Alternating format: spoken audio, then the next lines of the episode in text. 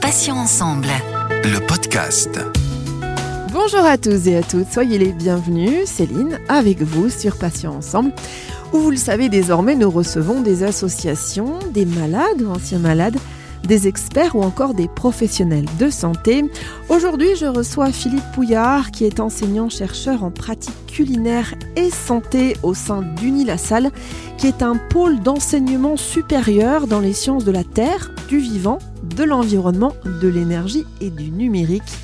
Et ensemble avec Philippe, nous allons parler de la prise en charge alimentaire du patient cancéreux. Philippe euh, Pouillard, bonjour, bienvenue. Et puis merci d'être là pour Patients Ensemble. Eh bien écoutez, oui, content d'être euh, de nouveau avec vous et bonjour à toute l'équipe et bonjour euh, à toutes les personnes qui nous écoutent. Oui, effectivement, on a déjà eu l'occasion de faire des podcasts avec vous, Philippe. Alors, Philippe, est-ce qu'on peut peut-être rappeler ce qu'est Unilassal et puis quels sont ces liens, ces interactions, j'ai envie de dire, avec les patients? Unilassal est une vieille mamie, hein. c'est une école d'ingénieurs qui a été créée en 1854, ça date. Euh, mais inversement, même si elle est ancienne, elle s'est s'adapter à son univers, à l'évolution de la demande des gens. Euh, elle forme des, étudiants, des ingénieurs, des techniciens dans différents domaines, euh, l'agriculture, la géologie, l'environnement, le paysagisme et l'alimentation santé. Euh, c'est une dynamique que j'ai créée en arrivant il y a 25 ans dans cette maison.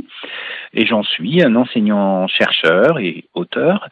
Et donc, euh, ben, nous avons des activités de recherche, des plateformes de recherche, des collaborations nationales, internationales, ben, qui permettent de, travailler avec des équipes sur des problématiques diverses et variées. En l'occurrence, s'agissant de l'alimentation santé, on travaillait sur la compréhension des besoins de la personne âgée, la compréhension des besoins de, des, des besoins de personnes porteurs de handicap, alors des besoins alimentaire, sous-entendu, sans oublier le bouger manger, mais enfin notre spécialité c'est quand même le manger.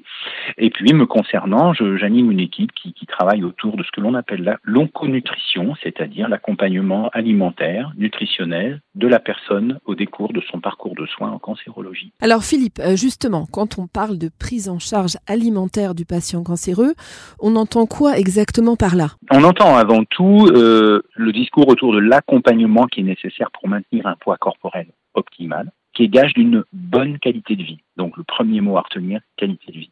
Parce qu'aujourd'hui, les traitements nous font ben, espérer vivre beaucoup plus vieux. Euh, et donc euh, le cancer n'est plus le drame, en tout cas moins le drame qu'il y a encore quelques dizaines d'années où, où, vraiment les choses étaient prises avec une énorme tristesse. Aujourd'hui, des gens peuvent, en adaptant la chimiothérapie, la radiothérapie et puis la chirurgie, vivre plusieurs années, plusieurs dizaines d'années avec la maladie. Mais à l'inverse, s'ils vivent avec cette maladie, cela veut dire qu'il y a des symptômes liés à la localisation de la pathologie d'une part, mais aussi à regret, mais des effets secondaires liés au traitement, même si ceux-là sont très efficaces puisqu'ils prolongent notre, notre vie. Mais il va falloir vivre avec euh, ces, ces, soucis du quotidien et nous accompagnons ces personnes au niveau alimentaire parce que c'est essentiel. Alors on connaît maintenant l'interaction euh, probable hein, entre mauvaise alimentation, mauvaise hygiène de vie et émergence donc de cancer. Euh, concrètement, Philippe, comment peut-on mesurer l'impact de la nutrition sur euh, la santé? Ah, alors effectivement, il y a deux choses. Vous évoquez là la prévention, ce qu'on appelle, vous savez, la prévention primaire et secondaire. Primaire, c'est-à-dire bon, quelqu'un est bien portant, il n'a pas de, de, de, facteur de risque particulier, et puis donc, euh, bah, il faut prévenir plutôt que d'aiguirir, hein, comme dit l'adage. Et de ce fait, l'idée, c'est de pouvoir ben, regarder dans le monde entier, parce qu'il y a des régions où euh, l'on vit plus vieux que d'autres, euh, liées soit des maladies cardiovasculaires, là où on va mourir un petit peu plus vite, d'autres par rapport au cancer, et on va regarder d'une manière épidémiologique, hein, c'est la science qui, gère en fait, cette, essayer de comprendre pour mieux se projeter et transférer des, bonnes idées. Cette science permet en fait, également la recherche préclinique, c'est-à-dire avant de d'essayer un quelconque médicament chez l'homme, de comprendre en fait comment ces gens peuvent être bah, finalement naturellement protégés contre une pathologie, en l'occurrence le cancer. C'est la prévention purement primaire. Secondaire, ça va être bah, toute personne qui, vit dans une région du monde et qui a déjà des facteurs de risque, euh, que ce soit l'âge hein, qui, prête le flanc à, bien des problématiques, d'être fumeur, d'être, d'avoir des quelques déviances, euh, et je pense à l'alcoolisme, qui sont les deux facteurs clés les plus importants qui vont qui vont amener possiblement, probablement, je dirais même, à un cancer. Et puis il y a une autre euh, type de prévention, c'est justement l'accompagnement alimentaire durant la maladie, c'est-à-dire une prévention tertiaire pour éviter une surenchère de la pathologie. Alors ça veut dire que l'on va essayer sur des modèles cellulaires, des modèles euh, d'animaux de laboratoire, et puis, et puis aussi quelques études, disais-je, épidémiologiques chez l'homme, on va essayer de comprendre euh, comment va s'établir un cancer, de comprendre comment des fibres, des plantes, des épices peuvent être protectrices, alors que des acides gras, des, des contaminants par des perturbateurs euh, endocriniens, des pesticides peuvent être à l'inverse inducteurs. Vous voyez, donc euh, la salle y travaille, une INASAL, mon école, mais aussi de, euh, l'INRAE, enfin des grandes structures nationales, internationales. Alors justement, euh, que proposez-vous à Unilassal dans la prise en charge alimentaire des patients cancéreux, puisque c'est quand même le, sujet de ce podcast? Quelles aides, Philippe, pouvez-vous leur apporter à ces Alors, euh, moi je suis à la, je suis responsable pilote d'un projet qui est né en 2010. Hein.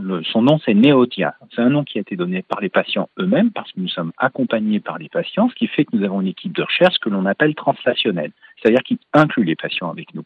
Parce que en fait, il faut bien le dire, les patients sont les vrais experts de leurs problèmes, et donc on travaille avec eux à travers des questionnaires individuels, à domicile ou dans les hôpitaux partenaires, pour mieux comprendre quelle était la situation avant, quels étaient leurs choix alimentaires, leurs euh, actions culinaires, euh, seuls ou en famille, et puis de mieux comprendre depuis cette maladie qui est arrivée, eh bien quelles étaient les, évolutions de ces pratiques style dans les choix lors des courses, euh, choix alimentaires ou dans toute autre situation. Et avec eux, nous essayons de ben, finalement de verbaliser, d'analyser, de comprendre et de se projeter sur que peut-on faire. Euh, finalement, c'est un patient qui parle au patient à travers une INASAL et nous, les scientifiques, on essaie de réinterpréter tout cela. On travaille avec les patients euh, dans notre cuisine. On a une cuisine dite pédagogique. On a une salle d'analyse sensorielle. On va goûter des choses. On va comprendre comment ils aiment, comment ils aimaient, comment ils n'aiment plus, comment ils re-aiment d'un seul coup. Et en fait, tous ces, ces, moments qui vont être en sinusoïde tout au long de leur vie. Avec eux, en comprenant tout cela à travers des enquêtes, nous avons créé un site internet qui s'appelle Vite fait, bien fait, VITE, fait FAIT, et bien fait, vous savez, le jeu de mots, B-U-N-F-A-I-T-S.fr. Avec ces malades qui ont co-construit ce site internet avec nous, qui est évidemment gratuit sans publicité, ils ont construit le contenu éditorial, des vidéos tutoriels, et ensuite, plus récemment, ils nous ont aidés à concevoir l'architecture d'un petit livre, d'un guide que l'on appelle Quelle alimentation pendant un cancer. Et donc, en fait, ce livre est sorti en 2019, alors que le site internet, lui, est sorti en 2015. Et j'ai envie de dire malheureusement, il est très fréquenté, 100 000 visites par an, ça correspond si vous voulez à 16 000 à 24 000 familles ou praticiens de soins qui se réfèrent à ce site et tous les oncologues le connaissent pour essayer que faire en sorte que le quotidien garde la notion de plaisir et surtout d'efficacité pour essayer d'avoir de moins en moins de, d'effets secondaires, euh, de limiter le risque de la dénutrition euh, quand on est sous chimiothérapie. Alors justement, c'est ma prochaine question puisque qui dit cancer dit traitement et souvent malheureusement chimiothérapie on sait que cela altère le goût. Euh, Philippe, y a-t-il donc des conseils pratiques hein, et concrets Donc là, on s'adresse vraiment aux patients qui nous écoutent. Donc des conseils pratiques et concrets à donner aux patients qui souffrent d'agueusie pour retrouver donc le plaisir gustatif ou tout du moins un certain plaisir. Eh oui, c'est un certain plaisir. Et vous avez dit beaucoup de choses parce que le plaisir est généré par plein de choses, hein, les odeurs, la vue, la mâche, etc. Donc nous, le plaisir est très individuel, hein, comme on dit. C'est ce qu'on appelle aussi l'hédonisme, hein, c'est-à-dire ces, critères de plaisir, l'environnement où on mange. Bon, tout ça va être euh, bousculé. Mais à l'inverse, un malade va trouver du plaisir là où peut-être nous, nous n'en trouverions pas en termes de saveur. C'est assez étonnant, hein donc on a, on a pu travailler avec les malades parce que c'est effectivement une de nos compétences d'avoir pu travailler avec eux dans une salle d'analyse sensorielle. Alors je vous reprends un petit peu sur le côté agueusie, parce que agueusie veut dire suppression du goût. Alors c'est pas forcément agueusie, ça peut être une hypogueusie, donc une légère, euh, enfin le goût est amoindri, mais aussi l'inverse, hypergueusie. Et puis aussi plus fréquemment, un, un, mot un petit peu barbare, la torquegueusie. La torquegueusie, c'est en fait la déviance du goût. Et on en vient justement à ce plaisir qui est tout à fait bizarre. Certains vont apprécier vraiment un goût qui nous paraîtra euh, très franchement possiblement désagréable, alors que eux, à cause euh, des récepteurs euh, sur les muqueuses de la bouche, ben, ben, vont plutôt le trouver correct. Donc c'est à nous, les chercheurs aidés par les malades dont je vous parlais, de trouver le, les bons cliquets qui vont faire que ces malades continuent bien sûr à avoir du plaisir, mais aussi d'essayer de prévenir euh, ces déviances ou de les atténuer. Donc on a travaillé sur les saveurs sucrées, salées et les goûts déviants. C'est quoi un goût déviant? C'est par exemple le goût métallique pas d'étonnement euh, d'avoir un goût métallique dans la bouche si une personne nous annonce avoir une gingivite, avec des petits saignements dentaires éventuellement, bah, dû à la localisation d'un cancer oropharyngé, mais pas seulement dû à une chimiothérapie, vous l'avez dit, euh, qui va induire un goût métallique en bouche ou assimiler un goût métallique. Alors nous, par exemple, on va travailler avec eux et on a trouvé une solution bah, qui relève finalement de la simplicité déconcertante, qui existe, euh, des assemblages culinaires qui existent quelquefois au bout du monde, mais que nous ne connaissait pas forcément. Ça va être d'associer une viande rouge qui, vous vous doutez bien, a une saveur métallique, avec du fromage, et qu'en cuisant les deux, en casserole, en cocotte, peu importe, eh bien le goût de la viande rouge, en tout cas ce goût de saveur dû au sang de la viande rouge, disparaît complètement. C'est ni plus ni moins ce qu'un chef cuisinier appellerait une cuisine fusion, alors qu'en fait c'est quelque chose de très euh, atteignable par tout le monde, utilisable et pas cher. On va aussi dire aux gens, euh, en travaillant avec eux dans le laboratoire, que bah, vous savez, ce monoglutamate de sodium, qui est un exhausteur de goût qu'on trouve dans beaucoup de produits transformés, eh bien, eux vont, vont nous signifier que ce monoglutamate va leur causer des nausées, voire des vomissements, et que de ce fait, on va essayer bah, de choisir. Cette fois-ci, on ne peut pas l'atténuer, c'est clair, il faut retirer. Euh, J'aime pas les évictions, mais pour le coup, euh, ce monoglutamate de sodium, c'est-à-dire en fait de, de choisir des aliments n'en contenant pas. Et ça, si on l'a pas essayé avec les malades, on ne le saura jamais. Alors, être malade, c'est aussi le risque, euh, hélas, d'être hospitalisé. Alors, dans ce cadre, Philippe, quels efforts sont réalisés au niveau de la restauration, donc en centre hospitalier?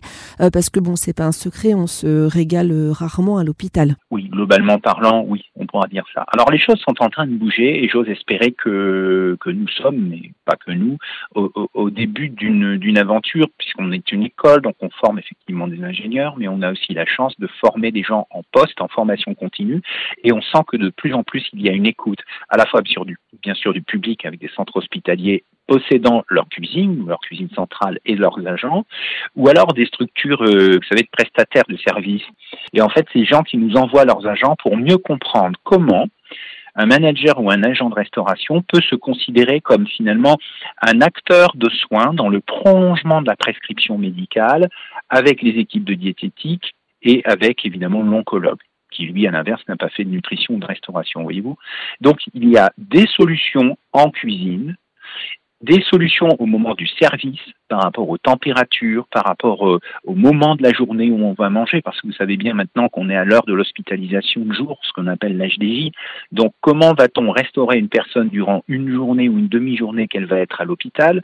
Inversement aussi, penser à son retour à la maison, donc éventuellement dans du portage à domicile si en plus cette personne est âgée et qu'elle ne cuisine plus très bien elle-même, de pouvoir donc penser à tous ces moments de la vie où on mange. Voilà, ça c'est notre rôle. Donc on travaille autant avec les familles et comment manger à la maison, parce que je pense aux familles en plus des malades, puisque les aidants ont leur place très importante, mais aussi, vous l'avez dit, la restauration à l'hôpital qui est en train de changer, tant par euh, la formation des équipes qu'un achat de matériel spécifique euh, adapté. Alors Philippe, justement, on va parler euh, de la partie formation, ça tombe bien. Euh, pour les auditeurs que ça intéresse, est-ce qu'il existe des formations spécifiques dans le cadre de la prise en charge alimentaire du patient cancéreux? Alors oui, bien sûr, il existe des formations spécifiques à la cancérologie. Il y en a plusieurs hein, dans les hôpitaux en France. Et puis vous savez, des pays comme par exemple la Suisse sont très avancés dans ce domaine-là et ont eux aussi euh, effectivement des formations. Bon, cela dit, on est en France.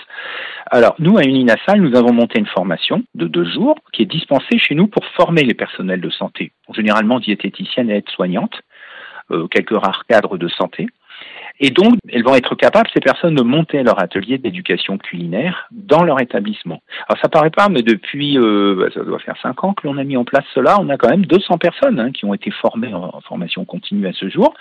Et on le sait parce que certaines nous envoient des, des, des nouvelles, que 15 sites en France, hôpitaux, cliniques privées, associatifs en ville, mais aussi en Belgique et en Suisse, hein, deux, unités en Suisse et deux en Belgique, euh, bah, utilisent notre format, que l'on va qualifier de vite fait bien fait, en éducation thérapeutique du patient, qu'on appelle l'ETP. Donc ça, c'est vraiment comment monter son projet euh, praticien de soins. Mais ce qu'il existe aussi, et nous allons le mettre en place en 2022, nous allons mettre en place une formation pour les aidants. Parce que les, aidants, en fait, aimeraient rendre ce service euh, de manière la plus optimale possible, sauf que c'est parfois très difficile. Ils entendent sur les ondes quelquefois des, informations euh, contradictoires et se demandent bien si leur patient est concerné par tel type d'alimentation ou d'hygiène de vie. Donc en fait, là aussi, on va les former. Puis vous le savez tous, on a tous maintenant des CPF, c'est-à-dire en fait euh, des, des comptes personnalisés de formation. Et il y a là la possibilité de, de former les gens à bon compte pour qu'à domicile, ils puissent euh, accompagner les, les, personnes souffrantes. Alors, euh, on va parler dénutrition. Alors, une personne euh, touchée par une maladie grave comme le cancer perd fréquemment l'appétit. Donc, effectivement, cela risque d'entraîner une dénutrition, surtout chez un patient déjà fragilisé. Philippe Pouillard, comment l'empêcher ou comment remédier à cette situation, si c'est possible, bien sûr? Alors, on peut y remédier tout en prenant les choses ben, la plus, le plus précocement qu'il puisse être. Alors, pour faire une, une, réponse assez simple, je dirais qu'il faut, bah, il y a plusieurs niveaux. On peut gérer les textures, on peut gérer les saveurs, on peut gérer les odeurs, le visuel, l'environnement du repas en fonction des envies. Hein, lumière, pas de lumière, au calme, au contraire, un petit peu plus d'excitation pour se stimuler, comme dans un restaurant.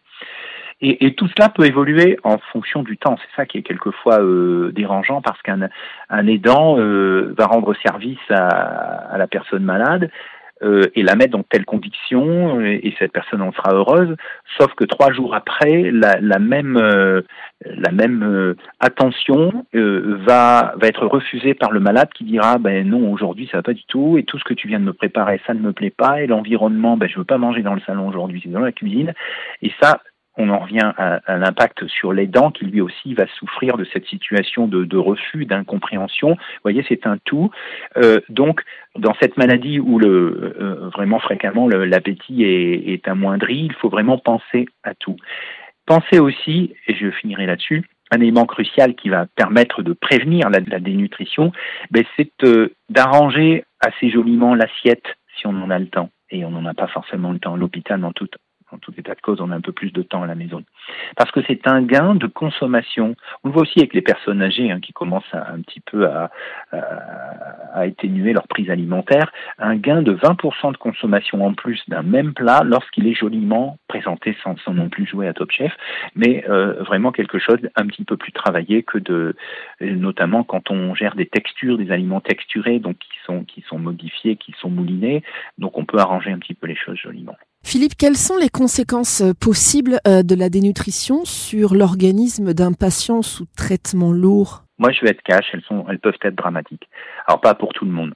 C'est-à-dire, quand le médecin doit poser un, traitement qui allie à la fois la radiothérapie, la chimiothérapie, voire euh, une résection chirurgicale, c'est-à-dire un, prélèvement d'organes qu'il faut retirer tout ou partie.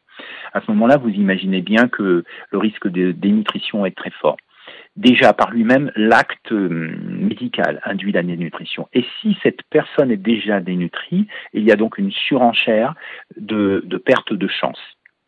Si quelqu'un est dénutri, le médecin ne pourra pas aller jusqu'au bout du traitement parce que la personne est tellement fragile qu'il a peur que qu'un effet euh, qu'un effet euh, toxique de, de, du médicament puisse entraîner euh, des très très très grosses difficultés et de et d'augmenter le, le altérer le pronostic vital. À ce moment-là, qu'est-ce qu'il va faire? Il va soit arrêter le traitement ou baisser les doses. Donc à cause de la dénutrition, eh bien, on va devoir écourter le le, le, traitement et ça évidemment c'est négatif parce que c'est une perte de chance assurée. Voilà pourquoi c'est très en amont qu'il faut, quand c'est possible, euh, bah, gérer les choses quand la personne est encore capable de manger, parce que dans certains cas, elle va devoir arrêter de manger d'une manière naturelle.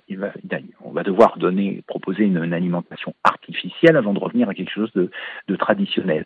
Et l'alimentation artificielle ne peut complètement compenser l'alimentation habituelle. Philippe Pouillard, merci infiniment d'avoir accepté de participer à ce nouvel entretien. Euh, je rappelle que vous êtes enseignant, chercheur en pratique culinaire et santé au sein du Nilasal. Bonne journée Philippe et à bientôt sur Passion Ensemble.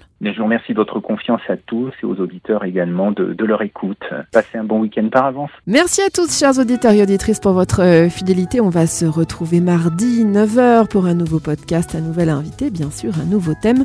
Retrouvez nos podcasts deux fois par semaine, donc mardi et jeudi, en ligne dès 9h, sur patient avec un s-ensemble.fr, mais également sur les plateformes de téléchargement Spotify, Ocha, Deezer, Apple et Google Podcast. Passez une excellente journée, je vous dis à bientôt et d'ici là, prenez bien soin de vous et des vôtres. Salut, salut. Passions ensemble. Le podcast.